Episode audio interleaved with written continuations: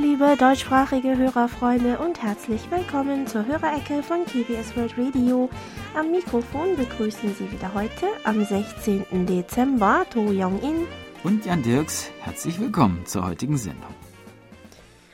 Diese Woche ist das in Korea noch ein Stück kälter geworden mhm. und es hat auch richtig viel geschneit.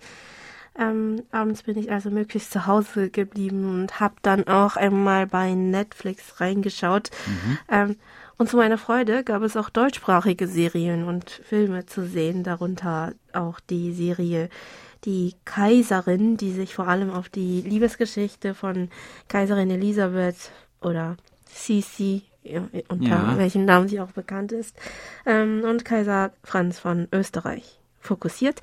Ähm, die Serie scheint auch in Korea ziemlich beliebt gewesen zu sein, ähm, wobei auch das Musical Elisabeth von Michael Kunze und Sylvester Levi in Korea große Beliebtheit genießt und deshalb auch öfters vorgeführt wird.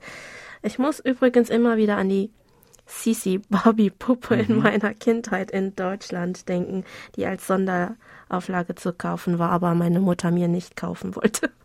ähm, ich finde es interessant, äh, dass ihr Leben bis heute immer noch viele Leute fasziniert, wo sie ja doch scheinbar zu ihrer eigenen Zeit beim Volk gar nicht so beliebt gewesen hm. war. Hm.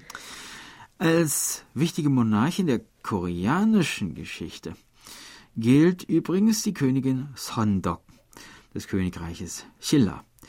Sie war das erste weibliche Staatsoberhaupt in der Geschichte Koreas und herrschte als 27. Königin vom, von äh, 632 bis 647 über das Schillerreich.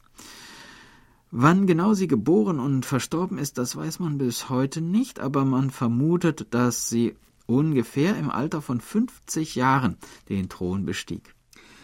Ihr Vater hatte keinen männlichen Nachfolger hinterlassen. Sie war der einzige noch lebende direkte Nachfahre des verstorbenen Königs und somit äh, nach der damaligen hierarchischen Ordnung als einzige berechtigt, Königin zu werden. So konnte sie zunächst ohne großen Widerstand zur Königin ernannt werden. Trotzdem musste sie hin und wieder gegen männliche Adlige und Beamte kämpfen, die sie unterschätzten, nur weil sie eine Frau war. In historischen Schriften wird sie oft als gütig und weise beschrieben. In ihren ersten Jahren soll sie sich stark für das Wohl der einfachen Bürger eingesetzt haben. Zu den größten Errungenschaften während ihrer Herrschaft gehört die Errichtung von über 20 buddhistischen Tempeln und der Sternwarte Chomsongdae.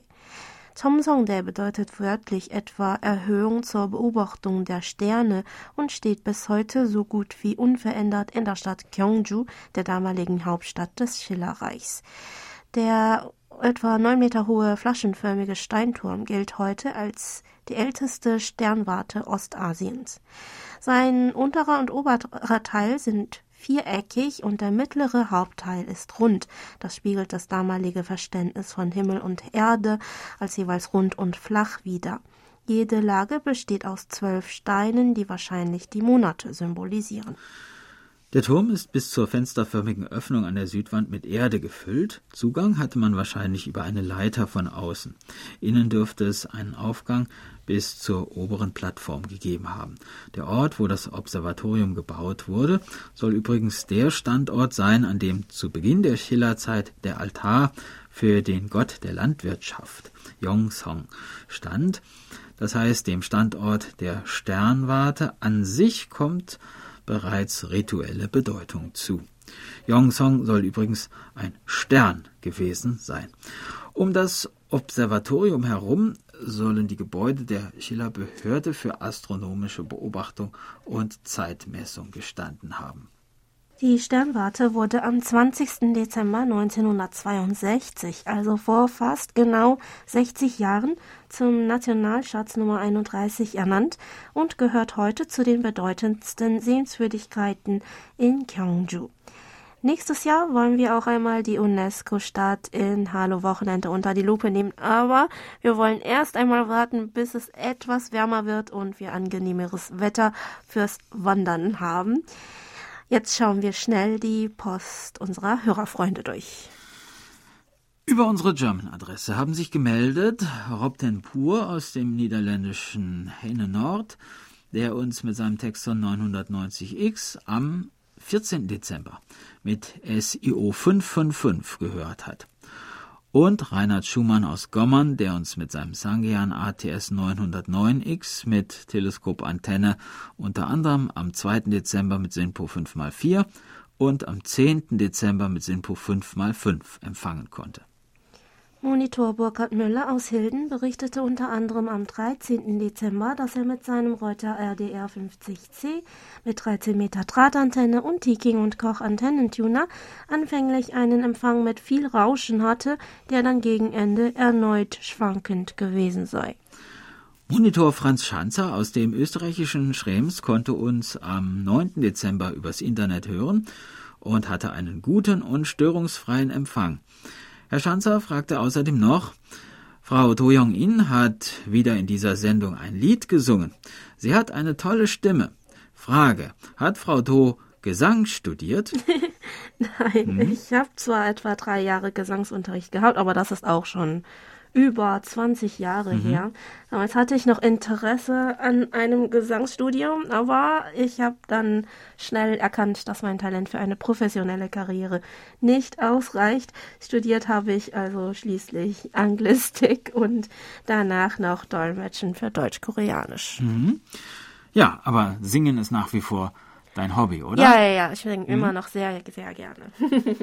ja, und wir freuen uns jedes Mal, wenn du uns zuhören lässt. Dann hat sich auch Monitor Herbert Jörger aus Bühl gemeldet, der uns am 2. Dezember mit seinem Grundig-Satellit 1000 mit Teleskopantenne mit SINPO 5x5 gehört hat. In seiner E-Mail fügte er noch hinzu, Danke für die Verlesung meines Novembergedichtes. Die Sendung hat mir außerdem wieder sehr gut gefallen.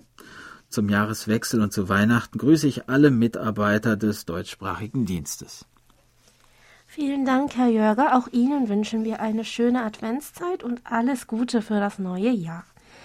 Ähm, Herr Jörger fragt uns übrigens vor ein paar Wochen, welche Art von Besteck und Geschirr auf dem Esstisch bei einem geselligen Zusammensein in Korea gewöhnlich benutzt wird.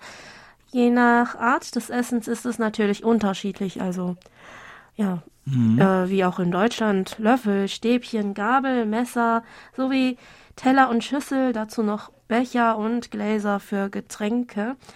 Eine koreanische Mahlzeit besteht normalerweise aus Reis, Suppe und vielleicht ja, zwei bis fünf Beilagen oder mehr. Ähm, Reis und Suppe werden jeweils aus kleinen Schüsseln gegessen, also aus einem eher tiefen, rundbauchigen Gefäß als von einem flachen Teller. Die Beilagen werden dann meistens auf flacheren Schalen serviert, je nachdem auch auf Tellern, wie zum Beispiel bei den frittierten Pfannkuchen Zorn, die halt flach ausgebreitet mhm. werden müssen. Dabei gilt normalerweise, dass die Suppenschüssel auf der rechten Seite vom Reis steht und das Besteck, gewöhnlich Löffel und Stäbchen, bei Kindern vielleicht eine Gabel statt Stäbchen, ähm, auf der rechten Seite der Suppenschüssel. Heute sitzt man meistens auf Stühlen und isst am Tisch, also nach dem westlichen Stil, aber es gibt immer noch viele Restaurants und auch eigentlich auch viele Familien, bei denen man auf dem Boden ähm, sitzt und an einem niedrigen Tisch mhm. isst. Einige fragen, ob es bestimmte Manieren gibt, die man in Korea beim Essen unbedingt einhalten muss. Ja, also unter Freunden und Gleichaltrigen verläuft alles eigentlich ziemlich locker. Etwas anders kann es aber sein, wenn man mit einer älteren Person zum ersten Mal am Tisch sitzt. Grundsätzlich gilt, dass man nicht mit dem Essen anfangen darf, bevor die ältere Person nach dem Besteck gegriffen hat und den ersten Bissen genommen hat. Die Wasserflasche oder auch andere Getränkeflaschen muss man mit beiden Händen halten, wenn man der älteren Person etwas davon einschenken möchte. Und das, man sollte der älteren Person auch einschenken, das gehört mhm. sich auch so. Ne? Mhm. Äh, man schenkt sich eigentlich äh, normalerweise auch, glaube ich, selten selber ein. Kann das sein? Ja, hier ist es so, also wird als irgendwie Höflichkeit angesehen, dass man sich gegenseitig ja. einschenkt, aber ähm, ja, das da ist sind auch, die, ist es auch ein bisschen ja, lockerer geworden. Ja, ne? ja, war, auf jeden Fall. Ja, ähm, es gehört sich auch nicht, den Löffel und die Stäbchen im Reis stecken zu lassen. Auch wird es als unhöflicher angesehen, früher vom Tisch aufzustehen als die ältere Person. Ja, also wie gesagt, über mhm. vieles ist man nicht mehr, aber nicht mehr so streng wie früher. Es kommt ähm, natürlich darauf an, mit wem man ist, aber ähm, auch die ähm, älteren Personen sind nicht mehr so ja streng als ja als ich zum mhm. Beispiel noch ein Kind war oder so. Ähm, früher wurde man zum Beispiel auch ermahnt, wenn man die Schüssel oder die Beilagenschale in die Hand nimmt und daraus isst oder beim Essen seine Nase putzt oder wenn man zu viele Geräusche beim Kauen macht. Mhm. Mit der Beliebtheit des sogenannten Foodporn auf YouTube und anderen sozialen Medien, wobei es vor allem wichtig ist, ein Gericht so appetitlich wie möglich zu essen und diesen Genuss auch den Zuschauern zu vermitteln, hat sich auch die Sichtweise, glaube ich, ähm, etwas verändert, was höflich am Tisch ist und was nicht. Zum Beispiel schlürfende Geräusche beim Nudelessen sind nicht mehr unbedingt tabu, weil das angeblich beim Foodporn von vielen Zuschauern als genusshaft empfunden wird. Ich persönlich. Ja, aber das ist nur auf bei diesem. Ja, äh, oder? Das ist schon eigentlich. Äh, einige finden es sogar, also finden das dann ähm, selbst dann irgendwie mehr genüsslich also, oder so. Ich weiß also ich weiß früher, als äh, vor 20 Jahren, als ich noch gelernt habe, wie man sich mhm. zu benehmen hat, da mhm. war das auch in Ordnung. Also da ah, wurde das auch tatsächlich. Ja, in Japan ist das ja mhm. auch äh, wirklich in Ordnung, wo man also die ähm, beim vor allem beim Nudeln ja. essen, dass man diese Schlürft, schlürfende ja. Geräusche macht. Ja. Also es ist ja auch ein Zeichen, dass man wirklich ähm, lecker äh, die das Gericht isst. Dass aber ja, so, ja, ja, ja, aber in Korea war das eigentlich nicht wirklich ähm, der Fall gewesen. Aber mit dem mhm. Trend von Foodporn ist das, ist das auch irgendwie ja. ähm, zu einem Zeichen vom Das schmeckt mir ja, ja. geworden. Aber also ich persönlich finde es ähm, trotzdem immer noch besser oder ähm, appetitlicher, wenn man nicht zu viele Geräusche beim Essen Ja, ich auch. Ich reagiere sogar allergisch darauf, wenn, ähm, wenn ja. ich auch nur das leiseste Essgeräusch von anderen Leuten höre. Mm, da bin mm. ich also irgendwie auch nicht ganz normal veranlagt. Aber ich, das ertrage ich einfach nicht, wenn mm, jemand schmatzt oder schlürft. Ja, da werde ja. ich richtig pumpig. Aber naja gut, ich halte mich dann auch zurück. Ja. ja. Mhm. Ja, es gibt andere Geräusche, da reagiere ich nicht ganz so empfindlich. Zum Beispiel Musik. Davon hören wir jetzt welche. Und zwar aus äh, Vivaldis Winter, den zweiten Satz, gespielt vom Sungmyeon Kayagum Ensemble.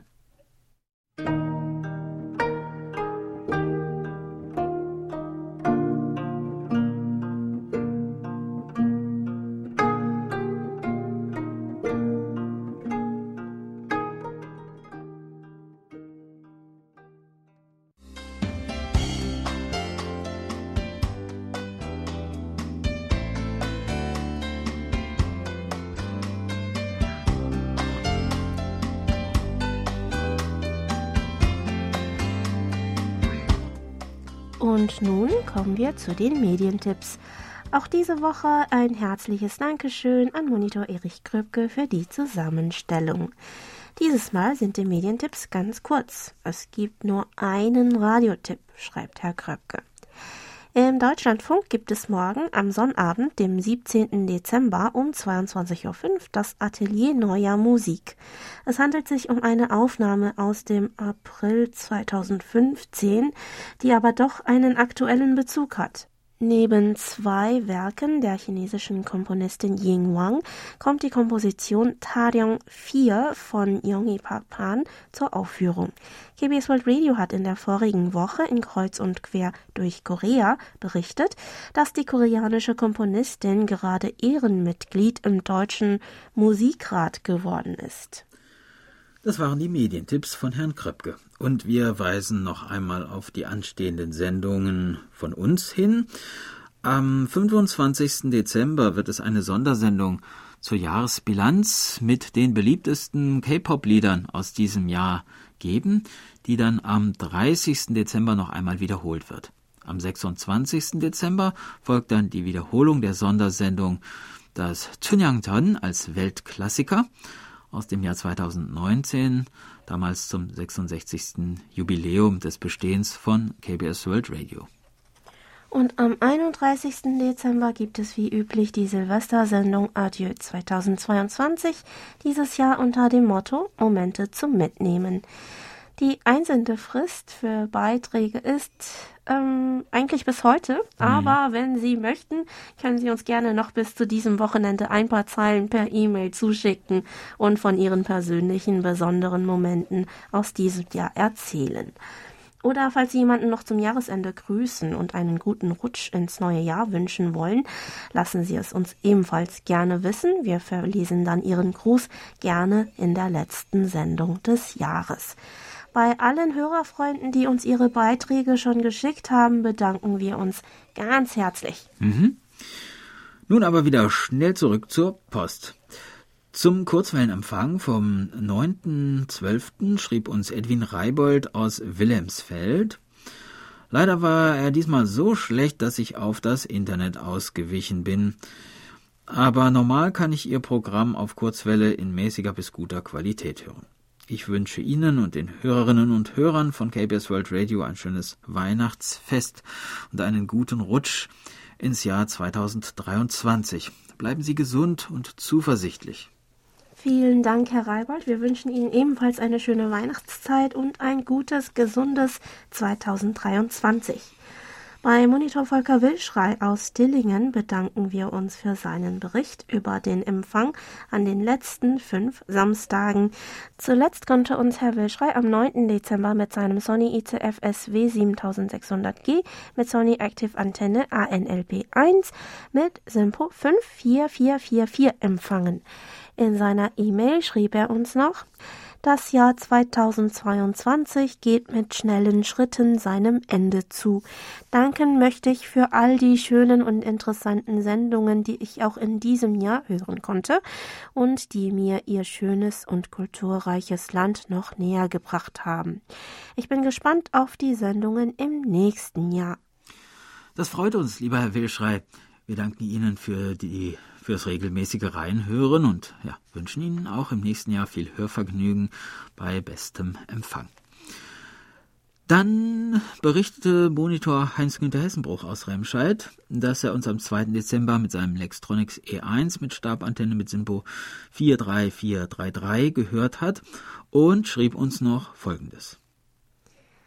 Hier ist es so, dass es so gut wie jeden Tag Sachschäden an Fahrzeugen gibt, die durch Einparken, Wenden oder andere Unachtsamkeiten hervorgerufen werden, also wie Kratzer, Beulen, abgefahrene Spiegel.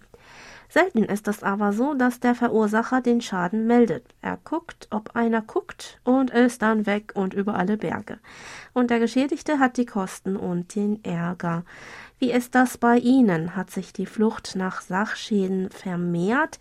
Welche Strafe erwartet den Verursacher, wenn er doch dingfest gemacht wird? Mhm. Ja, ob sich in Korea die Flucht nach Sachschäden jüngst vermehrt hat oder nicht, das können wir leider nicht so genau sagen, da wir keine konkreten Zahlen oder Statistiken dazu finden konnten. Aber naja, natürlich passiert das auch hier.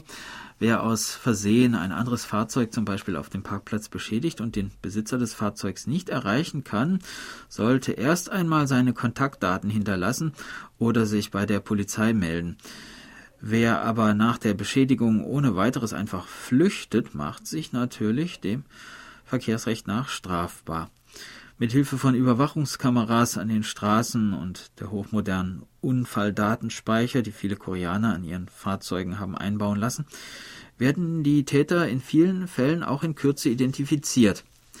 Aber auch in diesem Fall ist es üblich, dass dem Schuldigen lediglich eine Geldstrafe in Höhe von 200.000 Won, das sind umgerechnet 143 Euro, verhängt wird. Wenn durch den von ihm verursachten Schaden allerdings weitere Schäden im Verkehr ausgelöst worden sind, kann es zu einer höheren Geldstrafe kommen.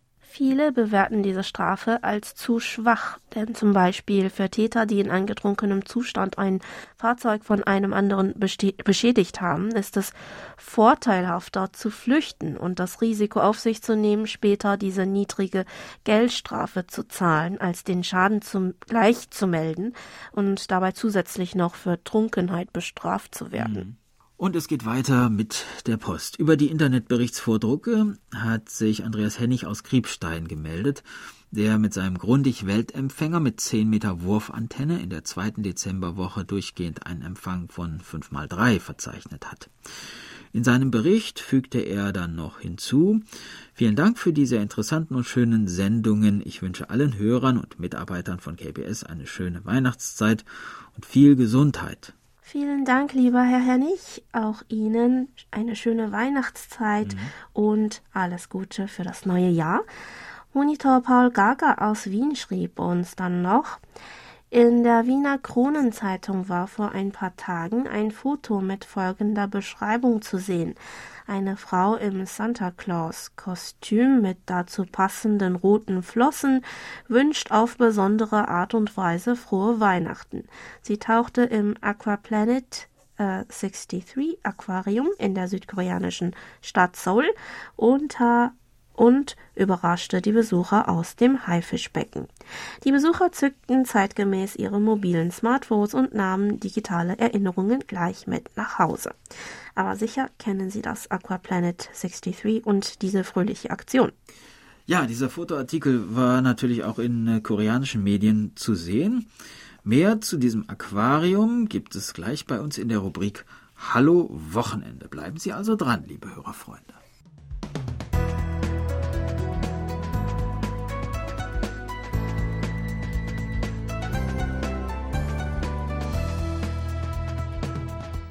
Sie hören KBS World Radio mit der Hörerecke. Geburtstagsecke. Auf der Geburtstagsliste von Monitor Bernd Seiser stehen diese Woche Horst Fass in Neunkirchen, Antonio Damalis in Freiolzheim, Horst Kuhn in Hamburg, Monitor Burkhard Müller in Hilden, Christian Mayer in Krieglach, Günther Jakob in Passau, Dietmar Weigelt in Nutetal, Annette Breutenborberg in Odenthal, Eileen Mete in Bietigheim, Wolfgang Gargitter in Nattern und Markus Leupold in Leipzig. Herzlichen Glückwunsch und alles, alles Gute zum Geburtstag. Dazu gibt's Musik. Kim Hyun-chol und Im Sanga singen Christmas Eve.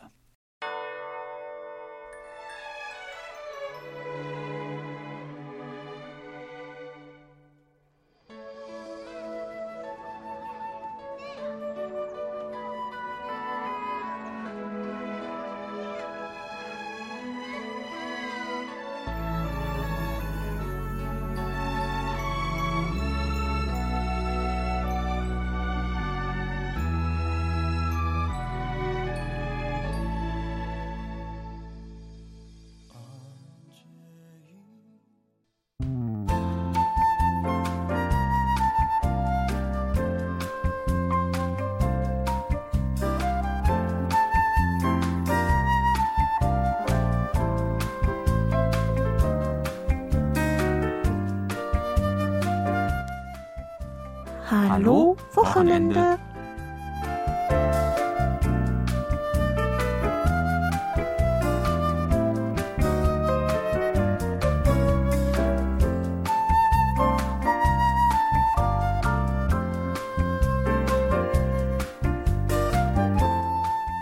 Der Winter ist da, es ist kalt und dieses Wochenende wollen wir lieber drinnen bleiben.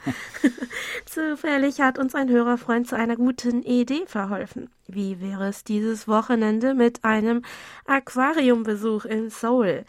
Aquarien verbindet man vielleicht eher mit dem Sommer, aber auch im Winter gibt es dort natürlich vieles zu sehen. Als erstes führt es uns zum Aquaplanet 63 in Yoido. Es befindet sich im Untergeschoss des 63 Square und wurde erstmals im Jahr 1985 eröffnet. Damit gilt es als das älteste Aquarium in Korea, das noch in Betrieb ist. Ungefähr 30.000 Tiere, mehr als 250 Arten, wie zum Beispiel gefleckte Adler, Rochen, Zebra, Hai, Axolotl und gelber Segelflossendoktor, schon mal von gehört, sind hier zu sehen. Das Aquarium öffnet täglich von 10 bis 19 Uhr. Der Eintritt kostet für Erwachsene 27.000 Won, umgerechnet 19,30 Euro.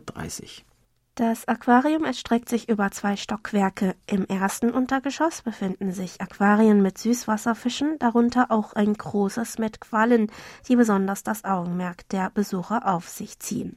Im unteren Stockwerk werden unter anderem Seehunde, Humboldt-Pinguine und Fischotter gehalten, denen man auch zweimal am Tag bei der Fütterung zusehen kann. Im gleichen Stock findet regelmäßig auch eine Meerjungfrau-Show statt. Taucher und Taucherinnen in Kostümen bewegen sich anmutig in der Unterwasserwelt in einer knapp zehnminütigen Vorführung. Noch größere Aquarien findet man auf der anderen Seite der Stadt.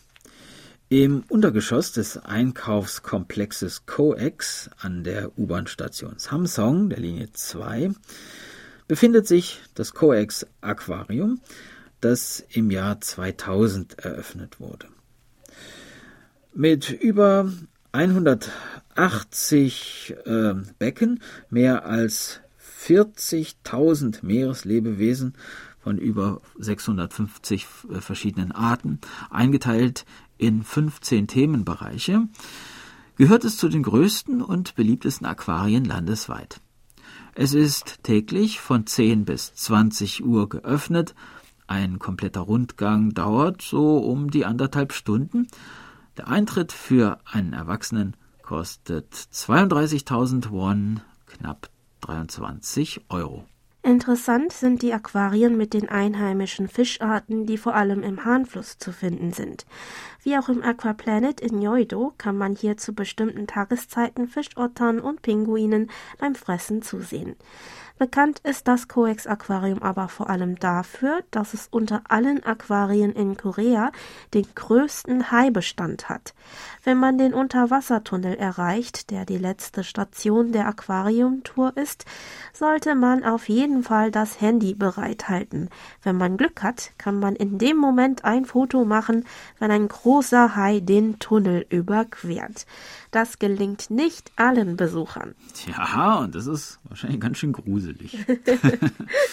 Ein Unterwassertunnel hat aber auch das Lotte World Aquarium wo unter anderem riesengroße Rochen vorbeischwimmen und dort ihren weißen Bauch zeigen. Das Lotte World Aquarium öffnete 2014 seine Tore und ist derzeit wohl das größte in der Stadt. Auf zwei Stockwerken können Besucher mehr über das Ökosystem in Flüssen, an Küsten und im Meer erfahren. Hier werden über 55.000 Tiere und mehr als 650 Arten gehalten. Das Aquarium ist täglich von 10 bis 20 Uhr geöffnet. Der Eintritt kostet für Erwachsene 33.000 Won, also 23,50 Euro. Im ersten Untergeschoss kann man zum Beispiel die Piranhas antreffen. In ihrem Becken liegt ein grinsendes Menschenskelett und begrüßt die Besucher, obwohl es eigentlich ähm, nur wenige mhm. wissenschaftliche mhm. Daten geben soll, die belegen, dass Piranhas tatsächlich Menschen angreifen und fressen. Ähm, in dem großen Hauptaquarium im zweiten Untergeschoss kann man den Weißwal Lulu sehen, das Maskottchen des Aquariums. Besonders aufgeregt scheint sie auf Kleinkinder zu reagieren und spielt mit ihnen am liebsten. Nach dem Hauptaquarium kommt man bei den Meerschildkröten an, die mit ihren langsamen Bewegungen einem ein friedliches, beruhigendes Gefühl ausstrahlen. Das letzte Highlight bilden aber die Pinguine, die mit ihrem trolligen Gewackel in ihrem schönen Frack natürlich allseits beliebt sind. Tja, das war unser Wochenendtipp für heute und wir hoffen, Sie sind auch nächstes Mal wieder mit dabei.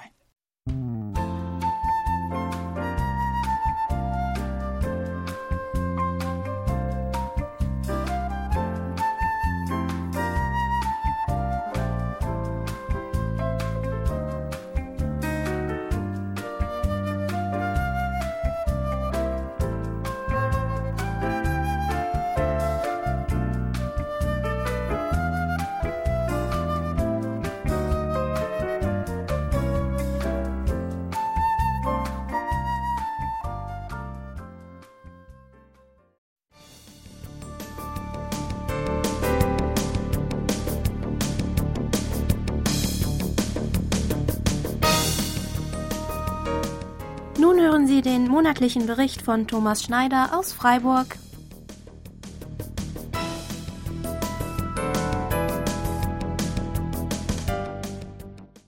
Liebe Hörerfreunde, das Jahr 2022 neigt sich dem Ende zu und es liegt mir am Herzen, rückblickend einige Anmerkungen zu machen. Daher bringe ich in diesem Beitrag keine Impressionen aus mein Soul, sondern möchte euch mein Radiojahr aus persönlicher Sicht schildern. Denn auch in diesem Jahr hat es sich wieder gezeigt, wie wichtig es ist, unabhängig von Fremdeinflüssen Radiostationen aus aller Welt zu hören. Hier kamen ja einige Länder in den Fokus. China mit seiner Null-Covid-Politik oder der Behandlung der Uiguren, Russland mit dem Krieg in der Ukraine und nicht zu vergessen der Iran, wo Menschen für Änderungen protestieren. Es ist immer gut, und so halte ich es schon seit der Zeit vor dem Fall der Mauer 1989, sich auch immer ein Bild der Meinung der anderen Seite zu machen, um sich ein eigenes Bild zu machen. Ich werde immer dann skeptisch, wenn man in den Medien von Wertegemeinschaft und Solidarität, von Opferbringen und Gemeinwohl spricht. Denn da ist es wie in der Werbung. Je mehr man in Hochglanzprospekten von Nachhaltigkeit und Umweltschutz liest, desto weniger ist hinter dieser Fassade an Substanz. Und das ist nicht nur ein Phänomen in Deutschland. Auch in der Schweiz und in Österreich und in anderen Ländern ist das so dass Demokratie kein Zustand der Glückseligkeit wie das buddhistische Nirvana oder das Paradies des Christentums oder des Islam ist, sondern ein momentaner Zustand, der jeden Tag aufs Neue geprüft und gegebenenfalls erstreitet werden muss, hat uns nicht nur die Corona-Krise gezeigt, in der manche Maßnahme im Nachhinein möglicherweise als zu streng gesehen wird und manches Verhalten einiger Politiker insbesondere mancher Landesfürsten im Süden dieses Landes, die Geschmack am Durchregieren gefunden hatten, bewiesen. Hier gäbe es viel aufzuarbeiten, aber nicht um Schuld zuzuweisen, sondern um es beim nächsten Mal einfach besser zu machen. Denn auch Demokraten machen Fehler, weil sie Menschen sind. Und dann ist da auch ein Bedürfnis, dieses starke, aber empfindliche Pflänzchen Demokratie zu bewahren, sie zu beschützen vor Falschinformation, vor sogenannten Fake News, die in den Medien heute schneller grassieren können als je zuvor. Das führt dann bei uns dazu, dass die EU einen missliebigen Sender wie Russia Today im wahren Sinne zensiert und damit bekannt macht und erst die Anreize schafft, ihn zu hören und infolgedessen mit der Absicht, einen Aktionsplan gegen Fehlinformation zu entwickeln, Befürchtungen weckt auf eine Art EU-Wahrheitsministerium oder gar einen Kommissar für Wahrheit. Wir erinnern uns an George Orwells 1984. Früher Pflichtlektüre in den Schulen, in denen heute lieber gegendert wird. Man sollte erwachsenen Menschen einfach für so mündig halten, dass sie selbst die Spreu vom Weizen trennen können. Auch bei den Infos aus dem Radio. Ich bin auch nicht zu Sozialisten geworden, weil ich einst Radio Berlin International gehört habe. Und Putin-Versteher bin ich weiß Gott auch nicht, nur weil ich darauf hinweise, dass es auch eine Historie im russisch-ukrainischen Verhältnis gab, die vor dem Kriegsbeginn zurückreicht. Aber der Grad zwischen gut gemeint und schlecht gemacht ist schmal. Auch aus Südkorea konnte ich eine Nachricht hören, die mich sehr betroffen machte, dass ein Medienteam eines Senders nicht zu einem Gipfel reisen durfte, weil jener Sender zu kritisch gegenüber der aktuellen Regierung gewesen sei. Heißt das dann im Umkehrschluss, dass alle Medienvertreter, die mitreisen durften, etwa genehm berichtet haben? Dieses Beispiel zeigt, dass die Unterdrückung nur eines einzelnen Medienvertreters ein Schlag gegen alle ist und dass dann alle gemeinsam, auch wenn sie verschiedene Lager vertreten, dagegen auftreten müssen. Um dann in dem Geiste zu handeln, wie es Voltaire einst tat, der sagte, Mein Herr, ich teile Ihre Meinung nicht, aber würde mein Leben dafür einsetzen, dass Sie es äußern dürfen. Letztlich ist Meinungsfreiheit und Meinungsvielfalt unteilbar, ebenso wie die Menschenrechte. Ihr seht, wer im Jahr 2022 die Medien nicht nur konsumiert, sondern reflektiert hat, der kommt ins Grübeln. Und dass wir grübeln können, dass wir auch Medien wie den Kontrafunk oder die Nachdenkseiten oder, um mal in die Schweiz zu gehen, den Infosperber hören und lesen können, gerade das zeigt ja, dass wir in einer Demokratie leben. Gerade wenn ich mich hierzulande aufregen kann über diese Regierung oder über die Opposition, und das auch offen äußern kann, ist das der Beweis, dass Demokratie auch medial lebt. Wir kennen natürlich auch die Tendenzen einer regierungsfreundlichen Berichterstattung bei ARD und ZDF, was sicher mit den äußeren Krisen zusammenhängt. Man will den inneren Zusammenhalt stärken. Aber auch die Tendenz in der Gesellschaft, dass jede Meinung, die nicht grün, links, liberal ist, sondern demokratisch konservativ oder auch wertkonservativ, darf nicht gleich in die rechte Extremecke gestellt werden. In Südkorea gingen einst Millionen Menschen auf die Straße, um eine korrupte Präsidentin abzulösen. Ich habe die Proteste damals live erlebt. Es gelang. Sie kamen sogar ins Gefängnis. Nicht zu unterschätzen ist hier auch die Rolle der Medienberichterstattung. Als vierte Gewalt im Staat haben diese eine sehr große Verantwortung. Und die Medien beeinflussen nun auch mal die öffentliche Meinung, die schnell, um wieder mal den Bogen nach Deutschland zu schlagen, auch zur veröffentlichten Meinung werden kann. Über Korruptionen beim ARD berichteten die Sender des öffentlich-rechtlichen wenig bis kaum. Und da bin ich dann wieder bei der anfangs geschilderten Wahrnehmung, die bei mir den Autokritikmodus aktiviert, wenn ich in heimischen Medien bei bestimmten Vorgängen dieser Art entweder nichts höre oder stets das Gleiche. Diese vielen Beispiele zeigen, wie wichtig das einfache, omnipotente Medium Radio auch heute noch ist. Wie wichtig es ist, sich direkt aus den Ländern, sei es Freund oder vermeintlicher Feind, ja sagen wir lieber mal Konkurrent, zu informieren. Weil jede Medaille eine Rückseite hat, außer dieser kleinen Welt, die keine Rückseite kennt, weil sie eben rund ist. Sie ist so rund wie unser Kopf, der das ist, damit man seine Sichtweise ändern kann. Ich wünsche allen eine schöne Adventszeit.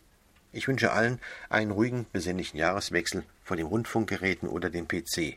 Ob sportlicher DXer oder Weltradiohörer, uns eint die Idee, dass Informationen diese Welt ungehindert umkreisen können, wie die Gedanken, die frei sind. In diesem Sinne verbleibt bis zum nächsten Mal Thomas Schneider aus Freiburg.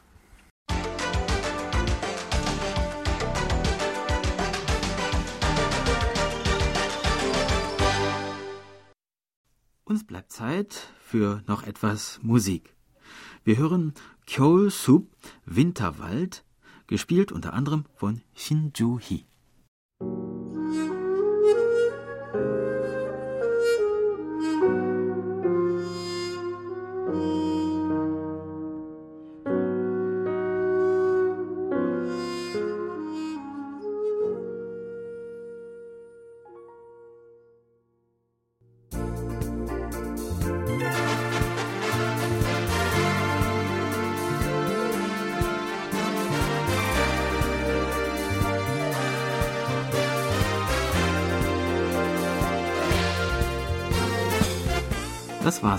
Für heute. Vielen Dank fürs Zuhören und ein schönes Wochenende wünschen Ihnen To Yang In und Jan Dirks. Auf Wiederhören und bis nächste Woche.